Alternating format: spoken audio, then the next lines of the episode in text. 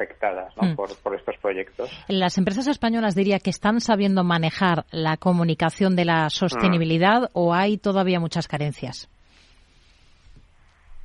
Pues nos damos cuenta de que eh, no, no, todo el mundo estaba viendo esta, esta tendencia y que ahora se han visto sorprendidos, sobre todo por, por lo que pasó en los, en los premios Goya, pero esto ya era una, una corriente que venía que venía previa sobre, sobre lo que quizá mm, algunas empresas no habían eh, puesto, eh, digamos, medidas y quizá algunas estaban más basadas ¿no? en lo que es la publicidad tradicional, eh, hacer una serie de, bueno, de impactos eh, publicitarios con un discurso que ya viene de décadas atrás mm. y ahora lo que hace falta es eh, cambiar este modelo, ir hacia una comunicación mm, que se base en, en, unos mensajes más innovadores, ¿no? además que la, las energías renovables no solamente es el hablar de, la placa o del aerogenerador, sino que detrás hay, hay cosas nuevas como baterías que mucha gente no sabe que existen, que ya están muy desarrolladas, todo un trabajo de digitalización, un trabajo de tecnología, un trabajo de, que puede posibilitar también la reindustrialización, es decir, que se están olvidando muchísimos temas que son muy interesantes a la hora de contar, de comunicar, mm y, que no se están, eh, bueno, pues no se está incidiendo en ellos suficientemente.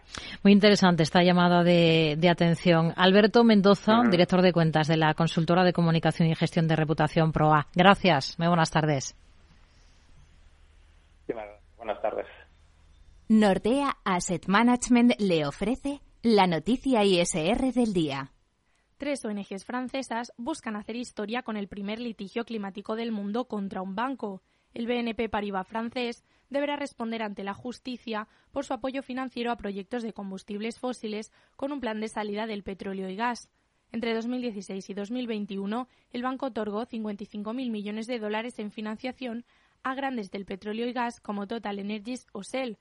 Ahora, las organizaciones no gubernamentales acusan a la entidad de ignorar su responsabilidad en la crisis climática además de ser el mayor financiador de las ocho grandes petroleras y gasísticas europeas y norteamericanas. Una querella que se apoya en la ley francesa sobre el deber de las multinacionales y que obliga a las empresas a tomar medidas para prevenir los riesgos graves en el medio ambiente. El banco ya se ha pronunciado y se muestra extrañado ante las acusaciones. Recalcan que han pasado de un 95% de combustibles fósiles al 45%. Sin embargo, deberemos esperar hasta junio para poder conocer la resolución. Nordea Asset Management le ha ofrecido la noticia ISR del día. Tío, ya estoy en el tren. A ver si tengo suerte y llego tarde, ya sabes. 30 minutillos y me ahorro el billete. No creo que en media hora me pierda mucho allá en el pueblo. Como mucho al Paco contando por enésima vez cómo conoció a la Juani. Con el compromiso Renfe de puntualidad, si tu tren AVE se retrasa más de 15 minutos, te devolvemos el 50% y el 100% si se retrasa más de 30. Normal que alguno prefiera llegar tarde. Nadie te da más. No todos los trenes son como Renfe. Renfe, tu tren. Desde hace más de 75 años nos preocupamos por todo lo que tiene valor en tu vida. Ahora, en Caser Asesores Financieros, también cuidamos de tus intereses. Te ofrecemos un asesoramiento diferencial e independiente para que alcances tus objetivos de inversión. Caser Asesores Financieros, seguros de tu inversión. Contacta con nosotros en info arroba caserasesoresfinancieros.es o en el 91 762 3442.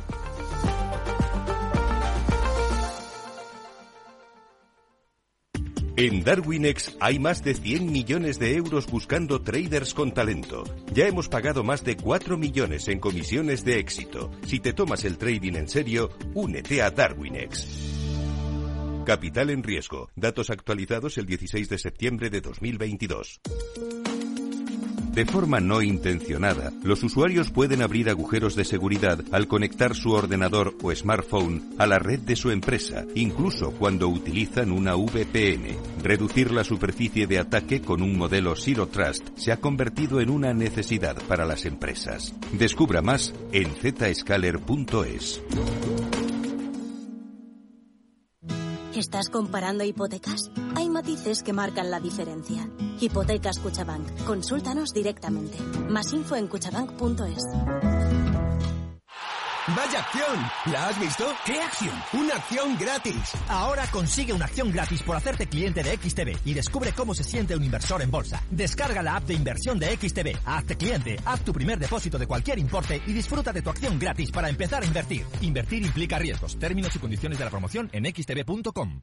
Las oportunidades pasan volando. Ahora en el corte inglés 25% en aire acondicionado Daikin con bomba de calor y la mejor clasificación energética. Además, 10% en la instalación y financiación hasta en 24 meses. Ahora 25% en aire acondicionado Daikin con los tecnoprecios del corte inglés. ¡Vuela! Solo hasta el miércoles 15 de marzo. Financiación ofrecida por Financiera el corte inglés y sujeta a su aprobación. Consulta condiciones y exclusiones en elcorteinglés.es. Mercado Abierto con Rocío Arbiza.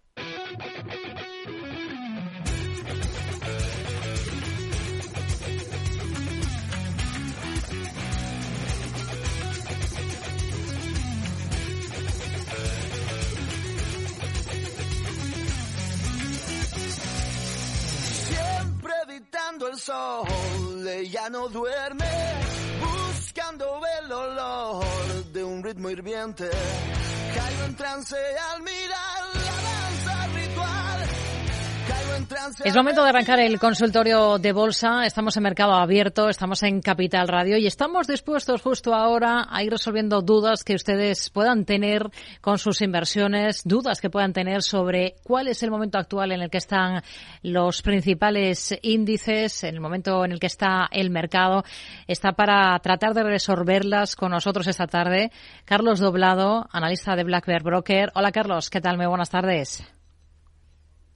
Hola, buenas tardes, Rocío. ¿Cómo estás? Bueno, hemos escuchado, venimos escuchando cada vez de forma más insistente, no solo en previsiones de grandes firmas de análisis comentando que ahora hay que esperar más subidas de, tipos o, durante más tiempo eh, tipos altos, tanto en Europa como en Estados Unidos, y se empieza a hablar también insistentemente de cuando flaquearán las bolsas porque no ven muy razonable el comportamiento que vienen experimentando en los últimos meses. ¿Cómo lo ve? Porque hay muchas dudas. Eh, mi misión no es entrar en... ¿Eh? Creo que tenemos problemas con, ese digo que hay muchas dudas. No sé si tenemos problemas con la conexión, Carlos. Vamos a intentar retomarlo para ver si, si le podemos escuchar un poquito un poquito mejor. Vamos a, llamarle por otra vía, si le parece, y aprovecho, entre tanto, para ir recordando a nuestros oyentes cómo pueden participar con nosotros en este espacio. Lo primero de todo es el correo electrónico. Ya saben que pueden ir dejando dudas eh, a través de oyentes también pueden dejarnos notas de audio a través de WhatsApp en el 687-050-600, 687-050-600 y hay un número de teléfono para participar con nosotros en directo que es el 91-283-3333. Carlos, ahora sí que nos escucha, ¿no? Sí, no sé qué pasa últimamente, que tenemos problemas con... Yo sigo siempre, es curioso. yo sigo muy bien, mm. no me oís. Bueno, vamos a... te decía que eh, yo te he dicho que bueno que quizá yo no soy quien, quien tiene que entrar en el porqué y en ese momento eh, creo que nos hemos perdido. Sí. Bueno, pues vamos a encontrarnos de nuevo. Eh, le decía que hay, hay mucha, hay mucho debate ahora mismo sobre la mesa, sobre un posible giro. Grandes bancos de inversión estadounidenses hablando de que no es sostenible lo que hemos visto hasta el momento en las bolsas en estos últimos meses. Esto, mirando a los gráficos, ¿cómo, cómo le cuadra? ¿Qué es lo que ve? a ver, nosotros los analistas técnicos lo que tenemos que ir haciendo es revisar eh, el estado de las cosas. Es decir, eh, el mercado hace algo y ese algo se va reforzando o no. Em, empiezas con, un, con una vuelta en un día, en octubre, eso pasa a ser un pequeño doble suelo, doble suelo pasa a ser una vela semanal, eso luego es una vela mensual, luego vas superando tus medidas de 200 sesiones, tus 0,618, o sea, vas construyendo sobre todo eso. El mercado ha construido mucho técnicamente en los últimos meses. Mucho. Es decir, eh, lo suficiente como para que haya dudas serias desde un punto de vista técnico de que la tendencia bajista que, que, eh, se desarrolla en 2022 tenga que continuar. Eh, otra cosa es que podemos consumir mucho más tiempo, que podemos volver a los mínimos. Todas esas cosas entran. El analista técnico, honestamente, no sabe, o en mi opinión, no sabe. Tiene que irlo valorando a medida que va pasando el tiempo y van sucediendo cosas. ¿Qué es lo que ha pasado en las últimas semanas? Pues en las últimas semanas lo que teníamos básicamente era, al menos es lo que, lo que yo he comentado en tu programa, lo que te han escrito en el confidencial. Había dos elementos problemáticos. Uno, la caída de los bonos. Que los bonos estaban volviendo a sus dinámicas bajistas y las bolsas no. Yo he titulado, o sea, yo he hablado de esto en mi tribuna semanal de los lunes en el confidencial como el problema. No, no como el problema. Esta es la cuestión que no, que no, que no le viene bien a las bolsas. Eh, y de hecho, hace dos o tres días vimos rupturas de soportes importantes en el mercado de bonos, ya no en el corto plazo, sino un poquito más allá. Y da toda la sensación de que los bonos van a seguir presionando. Ese es el mensaje que nosotros hemos transmitido a los lectores de mi análisis diario en Blackbird mm, hace ya dos o tres días. Eh, ¿Qué pasaba también hace un par de sesiones? Pues que el Dow Industrial se dejaba ese primer soporte del que hemos hablado, eh, yo recuerdo un artículo que publicaba hace unos días en la Confidencial y en Blackbird y decía que hable la inflación, que hable el mercado. Entonces, eh, la inflación, eh, o sea, el último dato que hemos tenido, no, era el de inflación, ¿cuál es el último dato importante que hemos tenido hace unos, unos pocos días? Era, no sé si era la FED, no recuerdo ahora mismo, no sé si ha sido el dato de inflación, el de la, sí, el de la inflación, ¿no? Que salió en el 7,2, se tiene un poco peor de lo que el mercado esperaba, o, en fin, eh, vimos una, una, inflación menos benigna de la que el mercado estaba descontando. No pasó demasiado, es decir, la sesión no fue muy llamativa, pero sí fue un intento de ruptura de la zona de resistencia y fracaso, una vuelta en un día. Eso ya era algo feo, es decir, el mercado probablemente va a atacar la zona de soportes. El mercado se mueve hacia la zona de soportes y tiene una vuelta en un día en la zona de soportes. Bien, o sea, una corrección hasta ese momento de mínimos dentro de lo que podría ser una especie de patrón triangular. Esto cambia el martes. Esta vela negra, con ruptura de este doble techo aquí, ya nos dice, cuidado, ya tienes ruptura de directriz alcista, ya tienes un doble top en el índice que ha estado un poco, mmm, pues desmintiendo estas mejoras que hemos visto en enero. En enero hemos visto una fuerte recuperación del Nasdaq, una recuperación muy notable del, del Russell 2000 hasta su primera zona de resistencia, es otro nivel que hemos comentado en tu programa como muy importante, como clave para valorar la posibilidad de un techo o sea, de un suelo. Es esta resistencia intermedia. Tienes que romper eso para que la dinámica de máximos decrecientes desaparezca. Y eso no está pasando. De momento el mercado ha, ido a esos 10.600 de la total retorno del índice y ahí, exactamente ahí, se ha detenido. Y se ha vuelto atrás. Y lo ha hecho, pues, sin, sin demasiado aviso, con, con una típica vuelta en un día. Pues mm. empieza a corregir, al principio puedes pensar que es, bueno, solo una corrección. Los problemas empiezan a llegar cuando tú ya marcas mínimos y máximos descendentes. Esto puede ser una bandera, puede ser muchas cosas, pero ya empieza a ser algo problemático. Es decir, el mercado ya no va tan limpio, ya no va tan seguro, ya no lo tiene tan claro esto de que todo ha terminado. Puede que lo, lo acabe rompiendo al alza, pero de momento ya se está ensuciando. Y se está ensuciando con un, como digo, tras una ruptura muy violenta de resistencias que no ha sido apoyada por el Dow Industrial. Podemos ver a la izquierda como el Dow Industrial en ningún caso sus pues 34.400, 34.700, que eran las, las zonas a batir. Por encima de ahí tienes una señal de, de, continuidad. Tiene cierto sentido lo que está pasando, porque la recuperación ha sido tan violenta que es normal que corrijas incluso que hagas mínimos y máximos descendentes. Es decir, por ejemplo, ver al Dow Jones en los 32.000, pues eso ha sido normal desde el principio desde el principio, en términos de Dow Jones, porque ha sido muy violenta su recuperación. Es verdad que en el resto del mercado, como ha costado mucho más, pues parecía que podía haber espacio y que la corrección del Dow pues podía seguir, eh, bueno, podía ser suficiente por esa fuerza eh, tan notable que había despertado a fines del año, del año pasado.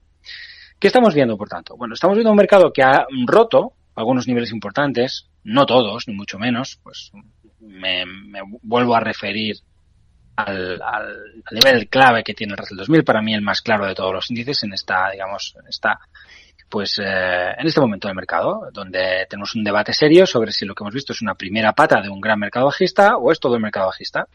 Eso, como puedes ver, aquí presentamos doble zona de resistencia. Techo de canal. Esto podría ser una bandera de, de, continuidad bajista y en cuanto empiezas a tener mínimos o máximos descendentes, pues eso empieza a poder ser Pues más probable. Primero has tenido una recaída normal y corriente, en un gráfico semanal. Eh, no tenía por qué ser nada, nada preocupante. Tienes una ruptura muy, muy clara en velas semanales de esa resistencia del mercado, viene fuerte. Pero la debilidad empieza a aparecer, no pasa nada, hasta que pasa. ¿Cuándo pasa? Pues desde luego no en 10.600, sino cuando empiezas a perder soportes, cuando pierdes esos 10.000, el mercado te tiene que caer un 5% para empezar a mandarte un mensaje en la tendencia de orden superior, que es la que está en discusión. Porque la de corto plazo todos sabemos que es alcista desde octubre. Y la de fondo, todos sabemos, la, que viene desde, el larguísimo plazo, pues también todos sabemos que es alcista y si quieres siempre lo será. Y la tendencia un poco que viene desde finales del 21, primeros del 2022, del 2022 que es la que ha deteriorado los mercados, esa sigue estando ahí. Hemos visto algunas resistencias importantes superarse, pero no, no por un margen suficiente y, y no de una forma general, pues como podemos ver aquí en el caso del Russell 2000. El lado industrial se ha frenado en su primera zona de máximos descendentes, un poquito por encima, son los, son los altos del, del, pasado verano. Lo mismo el Russell 2000. Si quieres, si nos vamos al Nasdaq, pues veremos que aunque ha intentado progresar, pues muy bien, eh, este año, rompiendo resistencias, pues también se está viniendo abajo y se está situando por debajo de esas zonas de soporte, vamos a llamar clave. Lo ha hecho abriendo un hueco semanal, después de una vela doji, esto podría ser un arami, que es un patrón, bueno, consolidativo siempre que no rompas por debajo. Entonces, si el mercado sigue perdiendo altura, se va a complicar. Esto no, con esto no estoy diciendo que vayamos a volver al mercado bajista porque no lo sé. Vuelvo a decirte lo que te he dicho siempre. Las condiciones para un suelo en tendencia principal están dadas y casi siempre que hemos visto estas condiciones, se ha producido una vuelta a los máximos históricos, en el, al menos en el caso del S&P 500. Para mí, ese sigue siendo el escenario más probable. Hmm. ¿Por qué? Porque prefiero equivocarme en, ese, en una excepción que en la regla. En 2001 me habría equivocado. En el resto de oportunidades, desde primeros de los 70, con estas condiciones, a máximos. Siempre ha habido, y vamos a mantener la duda, de que no hemos tenido lo que algunos llaman esa claudicación en base a volatilidad pero la ha habido en base a otras cuestiones. Las claudicaciones pueden estudiarse de diferentes maneras, no solamente en términos de volatilidad. Es verdad, en términos de volatilidad no ha pasado.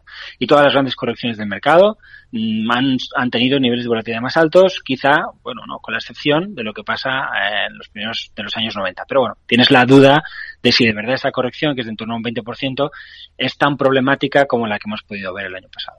Entonces, bueno, podemos compararlo es difícil hacer ese tipo de comparaciones por análisis técnico. Lo que sí sabemos es que existen eh, algunas ocasiones en las cuales el mercado se ha girado al alza de forma sostenible sin que haya habido pues claudicaciones en términos de volatilidad. Eh, y aquí vuelvo a, un poco a una solución, si quieres, salomónica, una solución, no salomónica, una solución, pues, que te enseña la vida. Cuando eres joven e imprudente, crees que los, los gráficos resuelven todos estos problemas. Luego te das cuenta de que no, que los gráficos pues te ayudan, pero no te resuelven nada. Y que en definitiva, al final del día, uno tiene que hacerse una, yo creo, una sola pregunta, que es, ¿este movimiento, si me lo pierdo, es importante para mí o no? Si la respuesta es no, olvídate, porque no te cuadra todo. O en cuanto empiece a deteriorarse, recoge velas. Si el movimiento es importante para ti, es decir, si yo, como he dicho alguna vez en tu programa, fuera un inversor, o sea, un fondo, un gestor que tuviera que indexar, si tuviera que batir un índice, yo me había puesto largo en octubre y me daría exactamente igual lo que pase hasta que no se pierda los mínimos de octubre. Porque si se pierden los mínimos de octubre sé que tengo continuidad, me retiro. Pero si no, las condiciones ya están dadas. Yo lo que no me puedo permitir es quedarme fuera con el mercado subiendo, porque ese es, ese es, digamos, el objetivo de mi trabajo. Entonces hay que entender qué objetivo tengo cuando tú eres un analista fundamental que hace, pues, yo qué sé, válido le pides que el año pasado te gane dinero, pues oye, tienes buenos argumentos porque ese ha sido un buen año para Value. Pero no le puedes pedir que te gane dinero a lo mejor de forma consistente en, años en los que el Value no funciona, no tiene tracción. Hmm. Él tiene que hacer Value, no puede hacer Growth. Entonces, él está ligado a, un, a una forma de hacer las cosas. ¿A qué están ligados los analistas técnicos? A las tendencias. Pero luego, estas tendencias eh, se expresan de múltiples maneras. De corto, de medio, de largo plazo. Eh, puedes puedes pensar en si esas tendencias están revirtiendo o no una, una o sea, están devolviendo el mercado una tendencia superior. ¿Cuál es la que tú quieres trabajar? Yo creo que desde octubre eh, no se puede trabajar con la idea de que el mercado no haya podido hacer suelo. Me parece peligroso. Me parece que quedarse fuera de grandes mercados es tan, es tan malicioso para, para un inversor a largo plazo o más que de vez en cuando comerse un gran golpe. Solo que los grandes golpes pues pueden doler más, pero no son tan maliciosos porque se, suele salir de ellos y de quedarte fuera de los mercados puede ser mucho más costoso en términos económicos y al final del día aquí estamos para hacer dinero.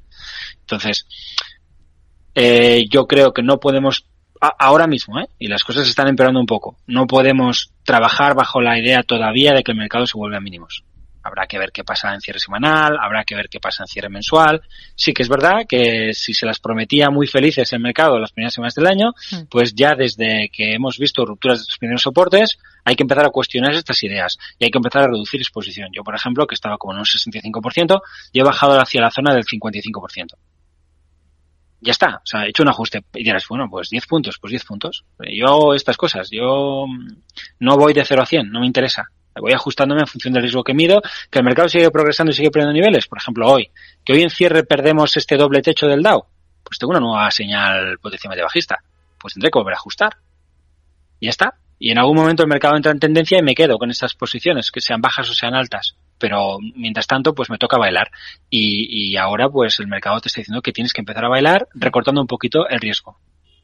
Pero con la idea de que la tendencia de fondo la que vamos a decir que, que, provoca grandes variaciones, la que viene de, la, de, 2022, esa tendencia no ha sido anulada por, por el mercado en toda, con toda esta recuperación tan, tan notable.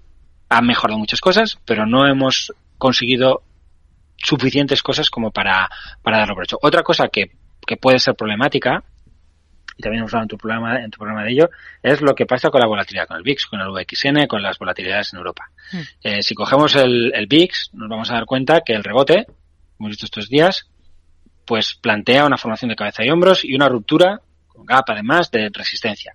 vemos algo eh, que acompaña este deterioro de los precios. Es verdad que esto finalmente puede ser simplemente, si queremos, una, una bandera, y que no tiene por qué haber más. Pero cuidado con que esta volatilidad no empiece a retroceder y, esto siga aumentando, porque podemos ver problemas.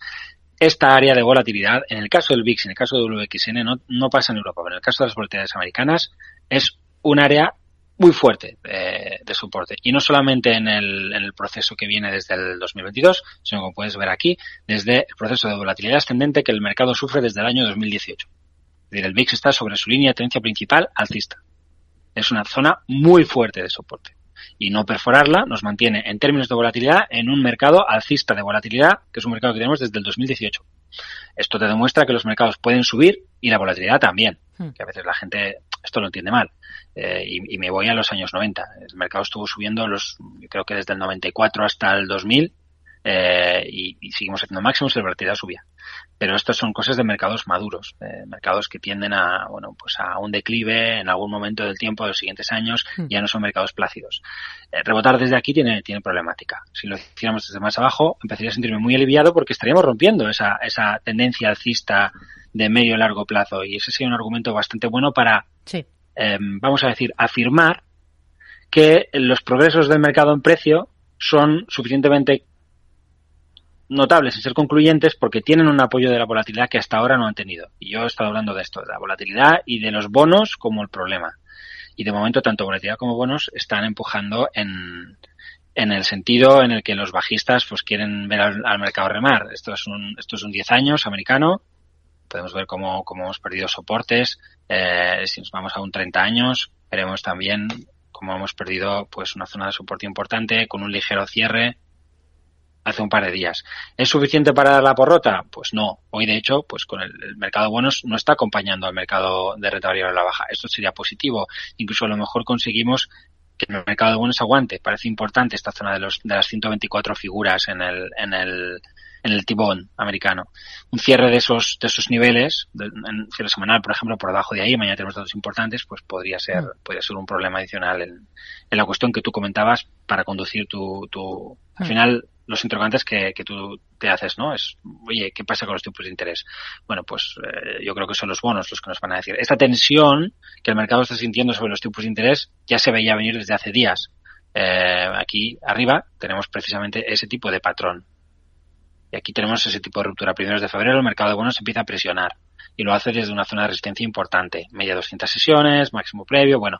Entonces, eh, ahora has llegado al nivel de soporte intermedio. Si tienes ruptura de aquí, pues lo que pase eh, en las bolsas puede, puede complicarse más. Hmm. Si el mercado de bonos se detiene aquí, pues quizá el Dow Jones simplemente está en un proceso de lateralidad normal de varios meses después de un, bueno, pues un rally octubre-diciembre que fue absolutamente descomunal, histórico, desde luego. Sí.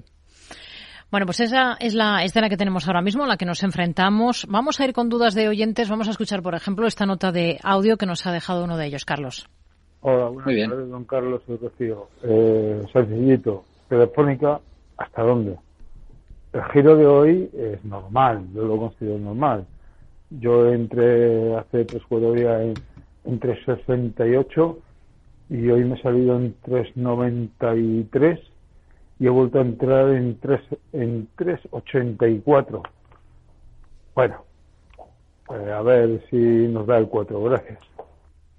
Bueno, Telefónica em, ha entrado y salido en esta última semana. Primero a 3,68, eh, vendió a 3,93, ha vuelto a entrar a 3,84. Telefónica que viene acaparando mucha atención en las últimas jornadas, que hoy ha sido protagonista del día porque ha presentado resultados, ha subido un 1,5% y ha cerrado a 3,86 em, un pelín por arriba de ese último precio de compra de este oyente. Con, con Telefónica, ¿cómo, ¿cómo, lo ve? A ver, em, bueno, comentaros que os estoy yendo, a ti te oigo un poquito mejor, Rocío, con lo cual he entendido Telefónica, el oyente prácticamente no le entendía nada, eh, por si podéis arreglarlo un, poquitín. Em, a ver, Telefónica eh, se enfrenta a su medida de 200 sesiones, eh, la ha dejado atrás, eso es positivo para el valor, lo hace hoy con una vela de escape, pero es una vela poco concluyente, es una vela de onda alta y, no parece el, tipo de patrón en ruptura que quieres ver. Mañana a lo mejor tenemos una fuerte subida y ya está. Em, es verdad que los precios se han situado, como puedes ver en el gráfico, por encima de la zona del 380, que es un, techo de canal alcista. Esto nos lleva al debate de ajustar o no ajustar dividendo. Este techo de canal alcista no existe si no ajustas dividendo no está, es decir, verás un gran doble suelo y no tienes esta resistencia. Aquí, en la zona del 380, hay mucha resistencia si tomas en cuenta eh, este, este ajuste. Eh, para mí es muy favorable para los precios que, que hayamos superado este nivel. Es verdad que a muy corto plazo parece que tenemos como cinco ondas, sea una primera onda, una corrección en la zona del 350, nos vamos al 3, al 378, 3, 3 casi 380, sí, la zona del 380 y ahí hemos tenido dos o tres días de parón y bueno, el rally de hoy. Y eso podría ser un movimiento en 5, en, en, muy corto plazo, lo que viene desde el 3,40 y poco hasta el 3,90 y algo. Con lo cual es normal que el precio pues se pare a muy corto plazo, consolide y luego quizá quiera, seguir subiendo. Pero el progreso de Telefónica es, es muy notable, eh, se produce desde zonas de soporte intermedio bastante fuertes y, y está mm, pues empezando a ser capaz de batir resistencias intermedias importantes que, que de alguna manera empujan la dirección en la que empuja la renta variable europea, porque toda esta complicación de la que hemos hablado en el mercado americano, en el mercado europeo no aparece por ningún sitio. Es decir, no hay deterioro de ninguna clase en Europa. Tenemos que hacer una, una pequeña pausa, Carlos, y enseguida a la vuelta termina con esto de Telefónica y vamos con más valores aquí en Mercado Abierto.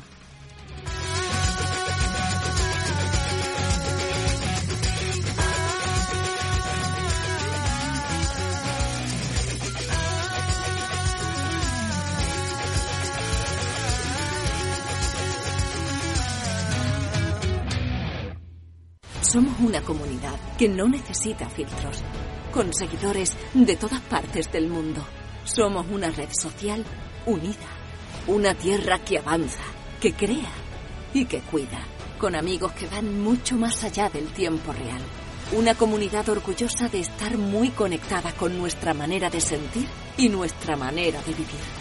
Feliz Día de Andalucía. Esta es tu comunidad. Un mensaje de la Junta de Andalucía. La unidad de pediatría del Hospital HLA Universitario Moncloa es un equipo experimentado de pediatras de diferentes especialidades, equipamientos diagnósticos, urgencias pediátricas 24 horas y hospitalización. Pide cita al 917-581-196. HLA Universitario Moncloa, tu hospital privado en Madrid, Avenida de Valladolid 83.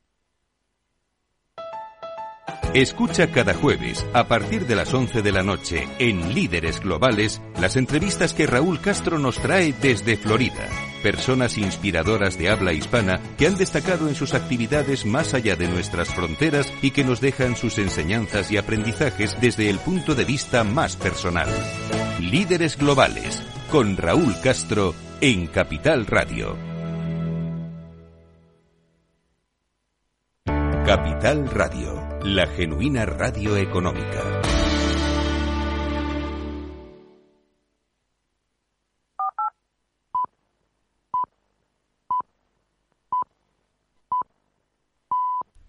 Seis y media de la tarde, cinco y media si nos están escuchando desde Canarias. Seguimos en Mercado Abierto. Enseguida, segunda parte del consultorio de bolsa con Carlos Doblado. Antes, agenda para mañana viernes. Javier Luengo. Sí, Rocío, pues si te parece vamos con las citas que van a marcar la agenda en macro y en los mercados. Mañana, viernes 24 de febrero, el último de este segundo mes del ejercicio, en el que cerraremos con los datos de evolución de precios en dos de las mayores economías del mundo. Por un lado, Estados Unidos, pero antes de madrugada tocará atender al IPC nacional para enero de Japón. Aquí en la Europa continental, declaraciones de Joachim Nagel, el presidente del BUBA, el Bundesbank alemán, también atinaremos sobre por dónde puede ir la reunión de política monetaria de marzo del Banco Central Europeo, aunque Nagel hablará en el contexto en el que se conoce la evolución de la economía alemana, la locomotora europea, el PIB para el cuarto trimestre del ejercicio, tras conocer la relectura a la baja de hoy en Washington. Desde Berlín, GFK de clima de consumo y PIB también en Francia con precios mayoristas, aquí en España, dato que conoceremos a partir de las 9 de la mañana. Algo más tendremos en Washington, más allá del PCE, el gasto personal o el gasto de los consumidores ingresos de los estadounidenses. En calendario de resultados, renta variable, turno para las cuentas de compañías de la talla de Bargem y aquí en el mercado español será el momento en el que presenten FCC, Endesa o Amadeus. Solo los más rápidos podrán conseguir ofertas increíbles por un tiempo limitado. Como hasta un 60% en una selección de ropa de cama, mesa y baño y artículos de menaje de mesa y decoración del corte inglés. Así son las ofertas límite. Solo hasta el 28 de febrero en el corte inglés. Tus compras en tienda web y app. Somos una comunidad que no necesita filtros.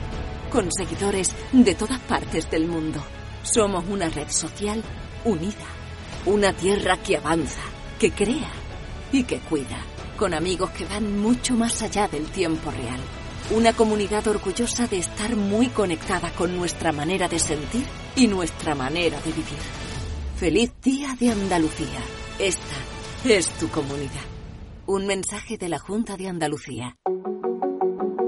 Torre Emperador Castellana una de las cinco torres de Madrid pone a tu disposición espacios de oficinas sostenibles para alquilar que se adaptan totalmente a tus necesidades. Con un entorno y vistas inmejorables, buenas conexiones de transporte y unos servicios de gestión únicos que harán mucho más especial el día a día de tus empleados. Torre Emperador Castellana, donde los negocios hacen negocios.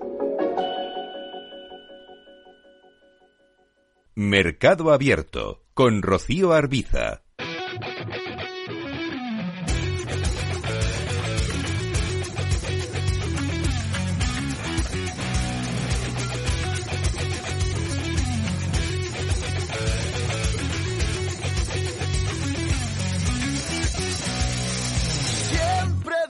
El sol, ella no duerme,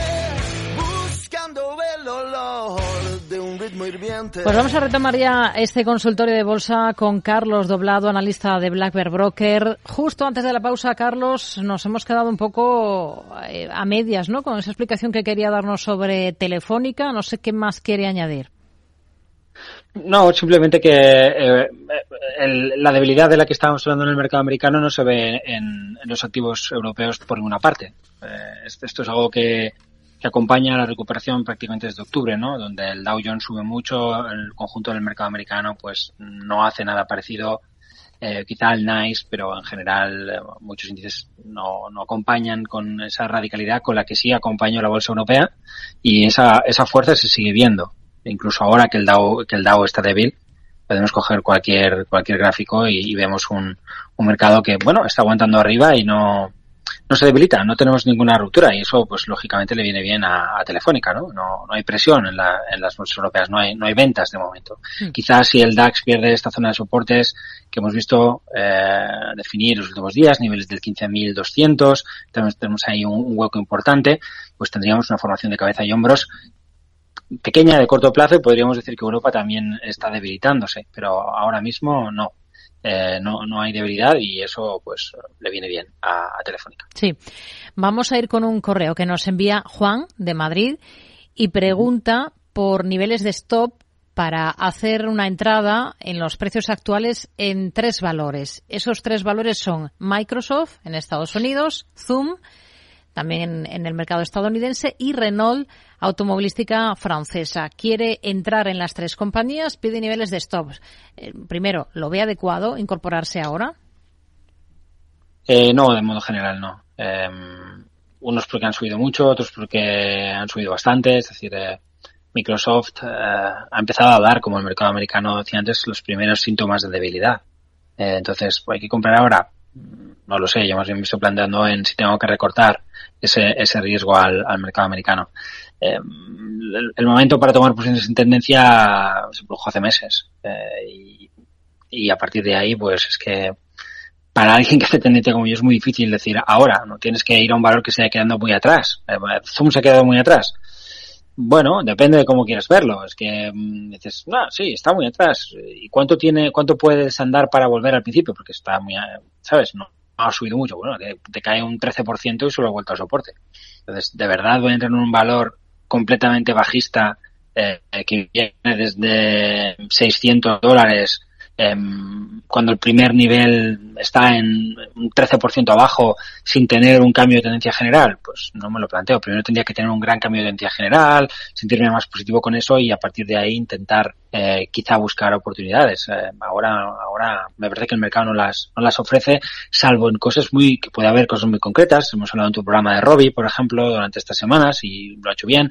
Hoy hablaba yo en el confidencial de, ya, mira, es un valor que se parece, no es lo mismo, pero se parece. Eh, de hecho, un oyente, eh, recordarás la semana pasada nos hablaba en, en, el programa de que él ya había tomado posiciones en la zona 9 y yo le comentaba que, que, bueno, no se había producido nada, pero que debería producirse, es decir, que es lo más lógico en términos de correlación con el conjunto.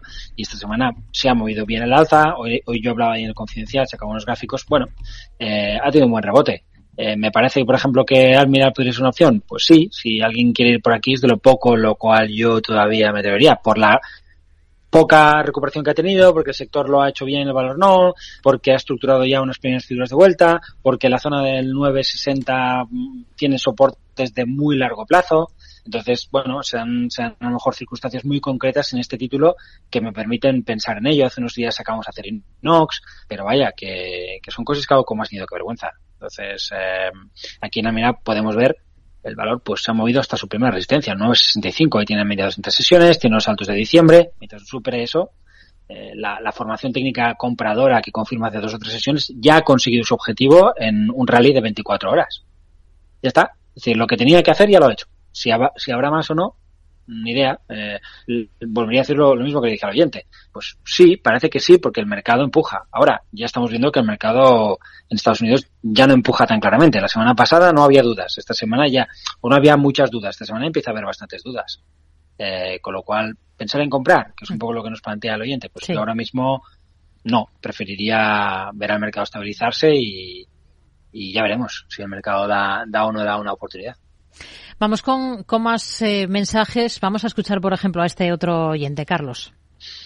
Muy bien. Sí, buenas tardes. Me gustaría consultar con el analista Carlos Doblado. ¿Cuál es su opinión de Tubacex en el aspecto técnico, eh, perspectivas a medio o largo plazo? Muchas gracias. Pregunta por Tubacex, bolsa española, y quiere saber cuál es su escenario técnico, el de Tubacex.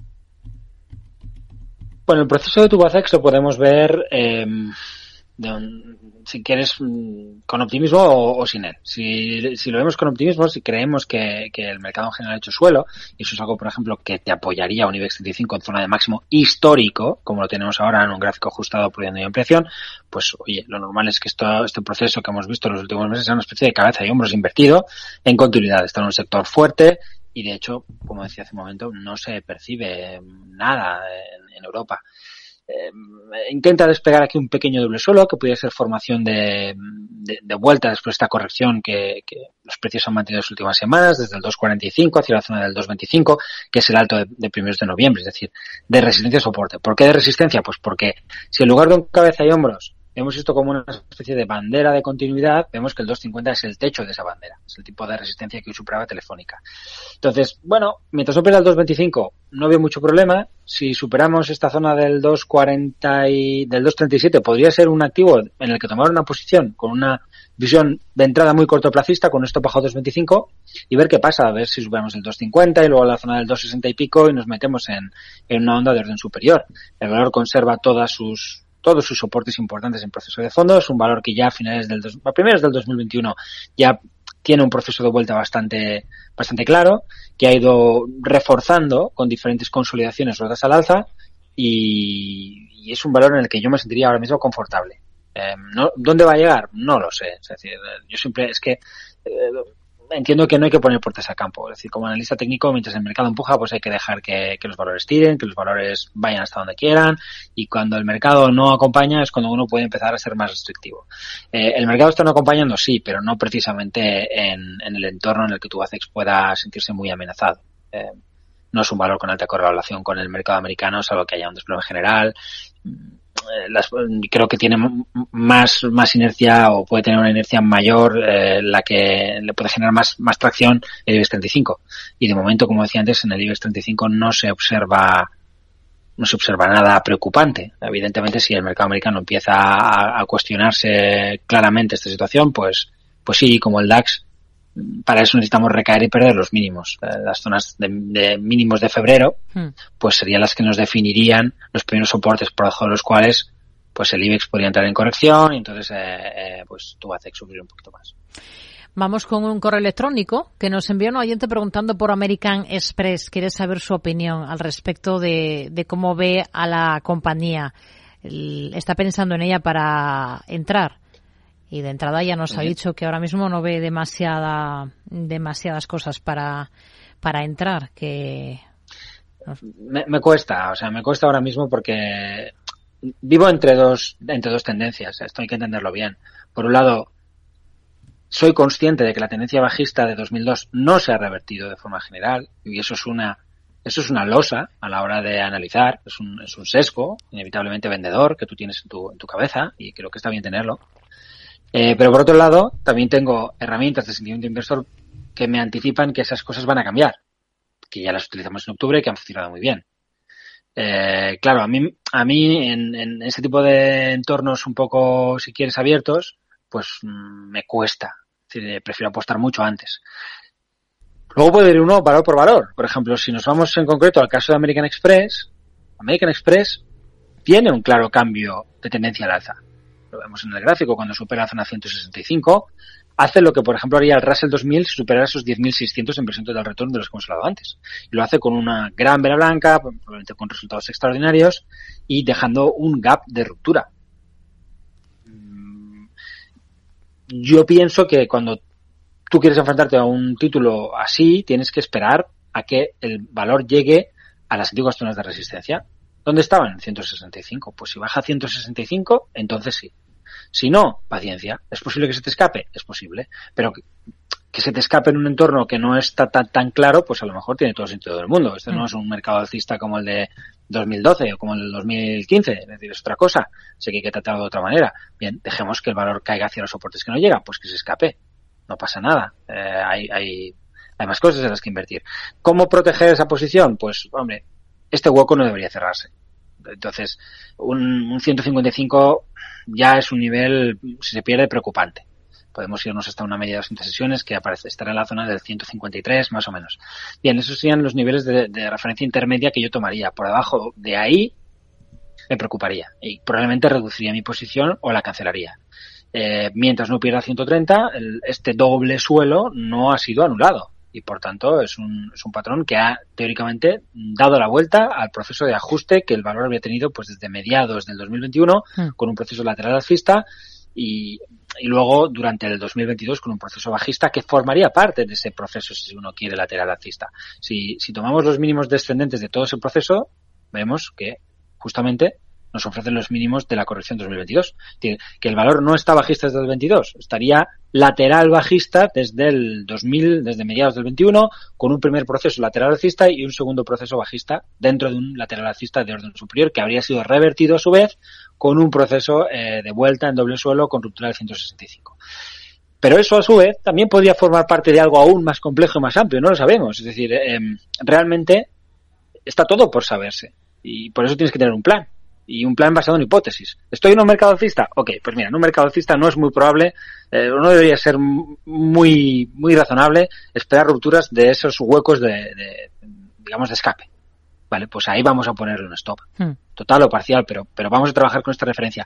¿Por qué? Porque al final del día el análisis técnico no es una herramienta de previsión, es una herramienta de validación. O sea, es una herramienta más de, más que de validación, de refutación. Tú puedes tener unas ideas y el análisis técnico te permite mantenerlas o no, como hace la ciencia. Y mientras no se demuestre lo contrario, pues esto provisionalmente lo puedo considerar válido.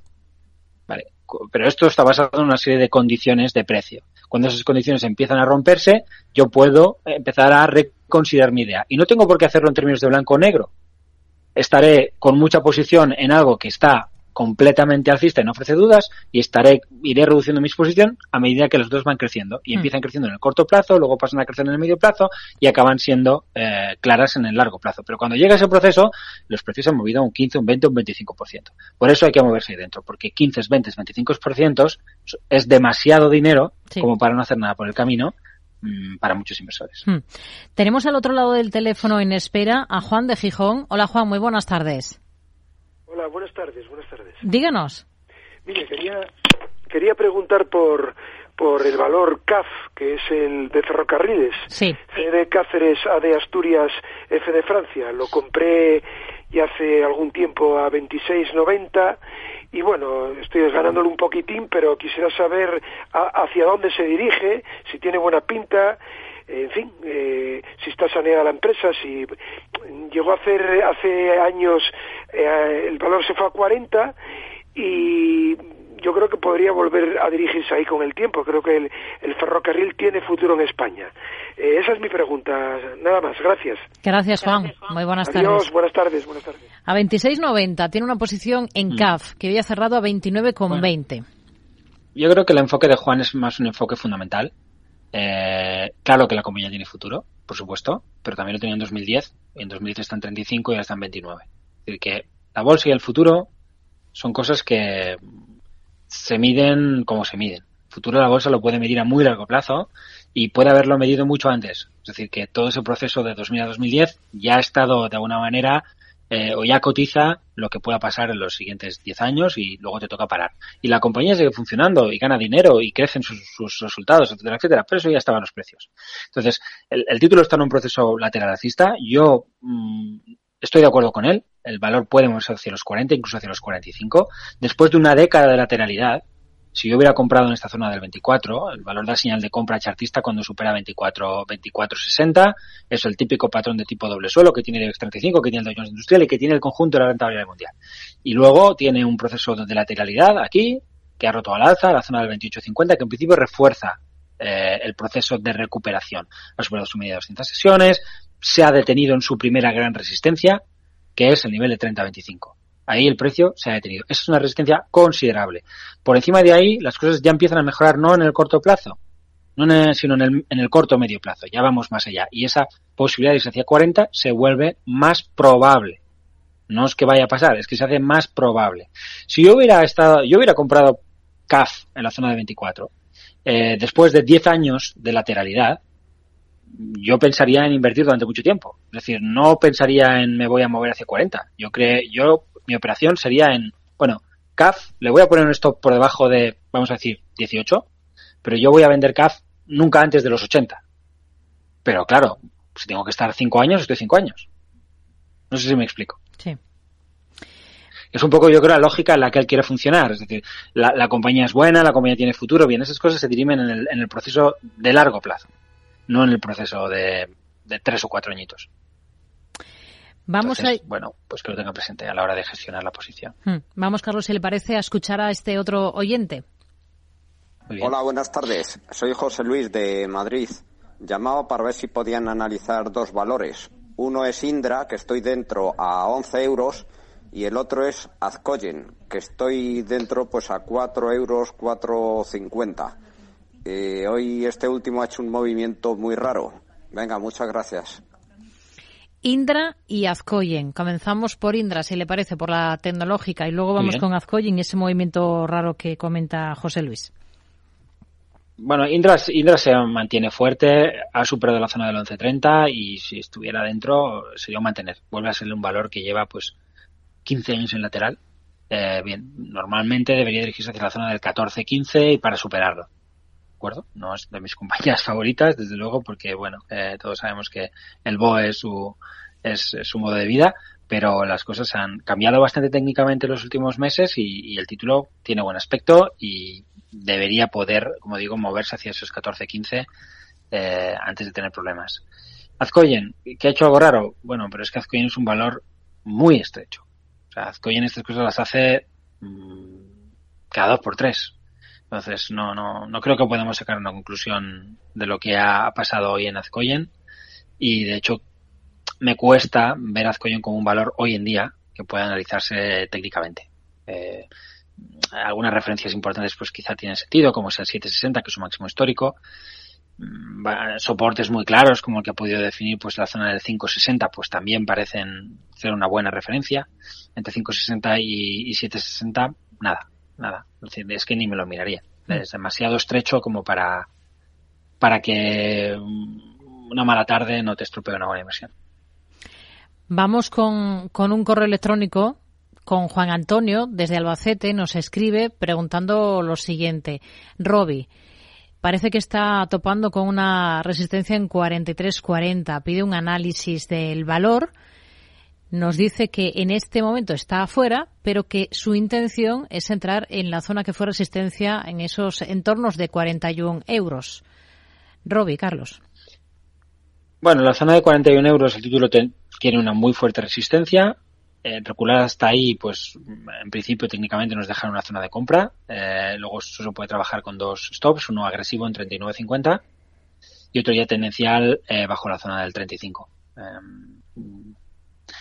no puedo decirle que no. O sea, eh, desde un punto de vista técnico es, es, es, impecable. El problema es, eh, pues eso, la lejanía que puedes tener de los stops, que en el caso de Robbie, pues, eh, si quieres ir de verdad tendencia, es decir, si tú, si tú piensas que la operación del 41.20 tiene un mensaje, no puedes pensar que porque los precios se pongan por debajo del 41.20 ese mensaje ha desaparecido. No funciona así. No funciona así.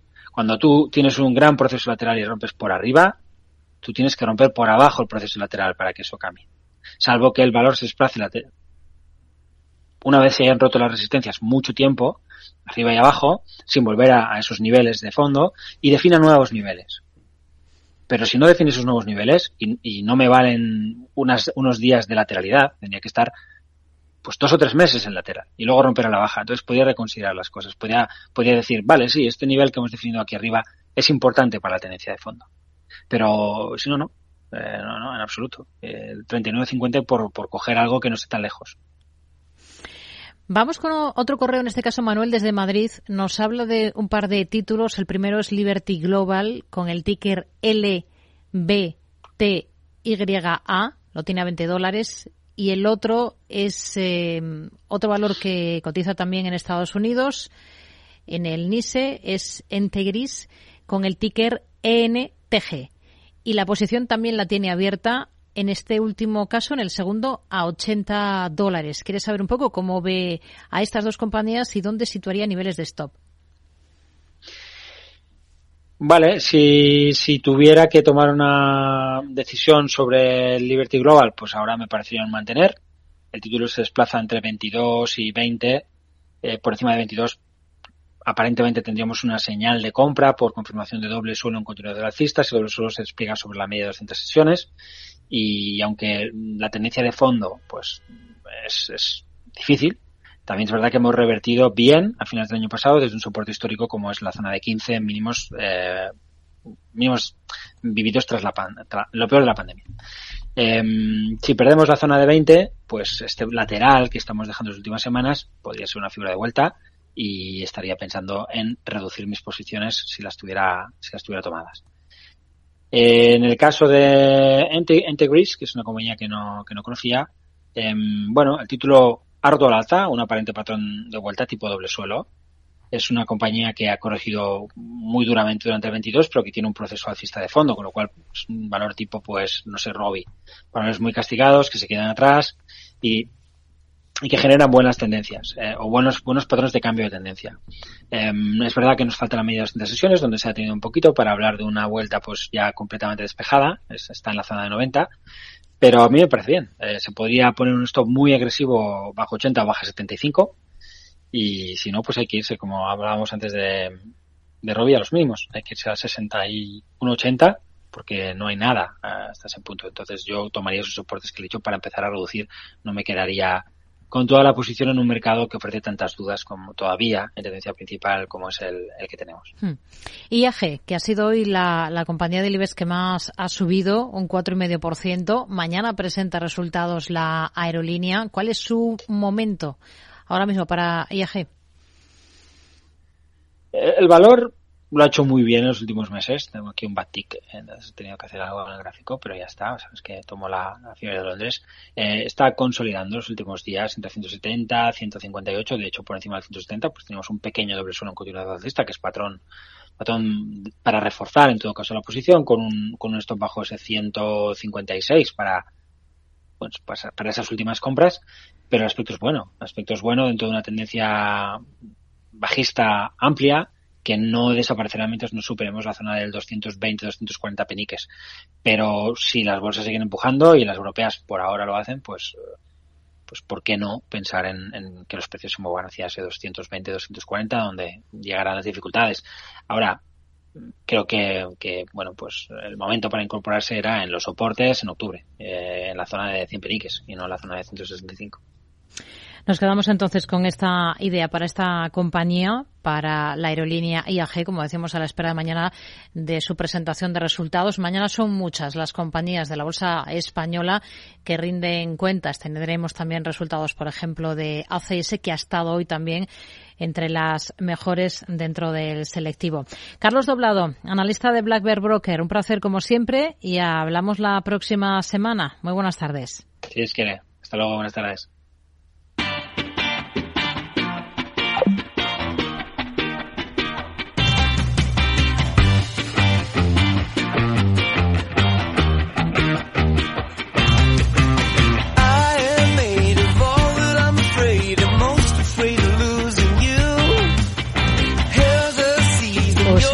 Justo para despedirnos, para terminar el programa, como siempre, agradeciendo que nos hayan acompañado en Mercado Abierto, aquí en Capital Radio.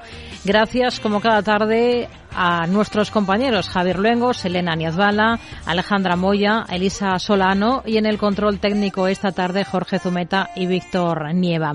Mañana les esperamos, mañana viernes estaremos aquí a partir de las 4 de la tarde. Ahora actualizamos noticias y llega enseguida aquí a Capital Radio Eduardo Castillo. Hasta mañana, muy buenas tardes.